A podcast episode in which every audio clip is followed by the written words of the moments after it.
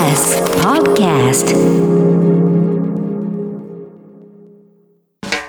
発信型ニュースプロジェクト。荻上チキ。セッション国連でウクライナからの即時撤退を求める決議案。ロシアのプーチン政権によるウクライナ侵攻から1年。国連総会の緊急特別会合でロシア軍の即時撤退などを求める決議案が賛成多数で採択されました。141カ国の圧倒的賛成多数で採択されたのはウクライナの平和とロシア軍に無条件の即時撤退などを求める決議案で結果が出ると30秒ほど拍手が続きました。決議案には日本も共同提案国に名を連ね林外務大臣も最後までガーナやスロバキア、太平洋島諸国など各国の代表と会談し賛成を呼びかけました。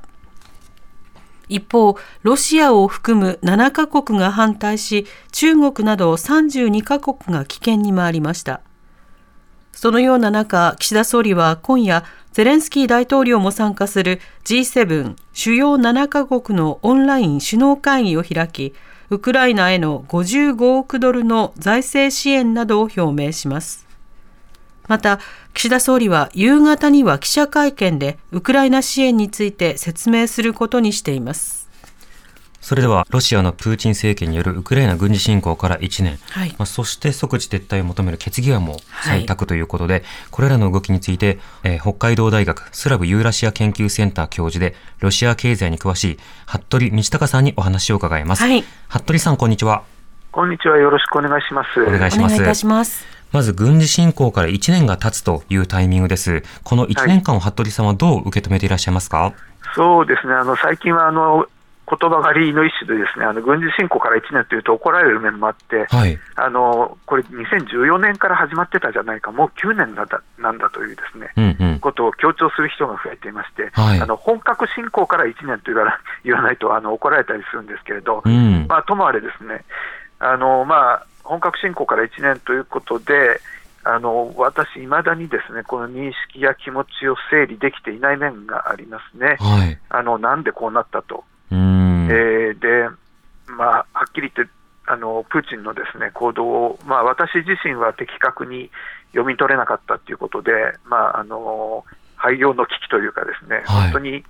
もうあの自分は一体何のためにロシアのことを研究してたんだというまあ、そんなような思いを、まあ、抱きながらこう1年を過ごしてきたという感じですよ、ね、まあ、それだけロシアの動きというものがあの従来の国際秩序の前提から反するものであったと思うんですけれども、はい、こうした中あの今回国連の方ではですね総会緊急特別会合で141カ国の圧倒的賛成多数ということで即時撤退を求める決議案採択されました。こちらの動きについてはいかがでしょうか？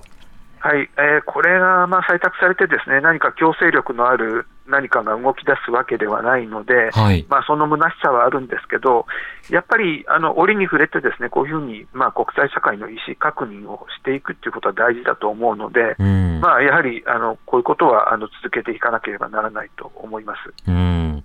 一方、こういった制裁なども含めて、ロシアの国内の反応というのは今、どうなってるんでしょうか？そうですね、あのご存知の通り、あの先日はあの大規模コンサートのようなものを催して、ですねあのまあ、盛り上げようとしてるんですけれども、はい、えー、まああの大きな熱狂みたいなものはないですよね、あの大規模コンサートもあくまでもあの動員して、まあ、あのお客さんを集めたものですので、まあ、ただ、他方で目立った反対運動みたいなものも、まあ、あの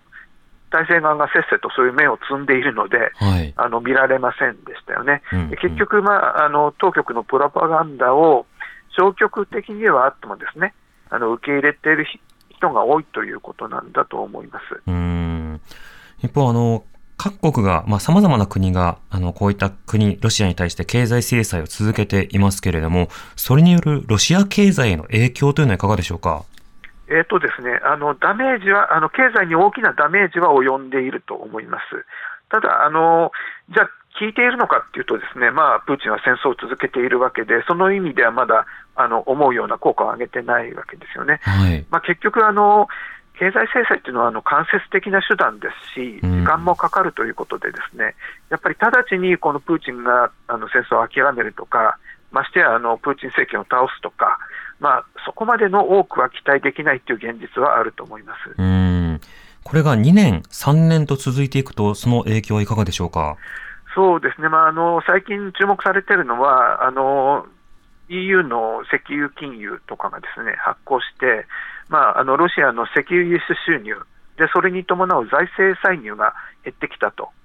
いうことで、うん、あのロシアの財政、だいぶ厳しいんじゃないかという見方もあって、確かにそうなんですけれども、はい、えー、まあ、ロシアにはですねあの石油が高かった時期に溜め込んでいた国民福祉基金というリザーブがあるんですね。うん。でこれがあの、これを使えば、ですねおそらく1、2年ぐらいは、あの財政赤字をですねあの新たな借り入れとかをせずに赤字を埋められるという、まあ、計算が成り立つので、はい、まあ、あの財政自体、まあ、すぐに倒れるということは、まあ、なさそうだということですね。うん。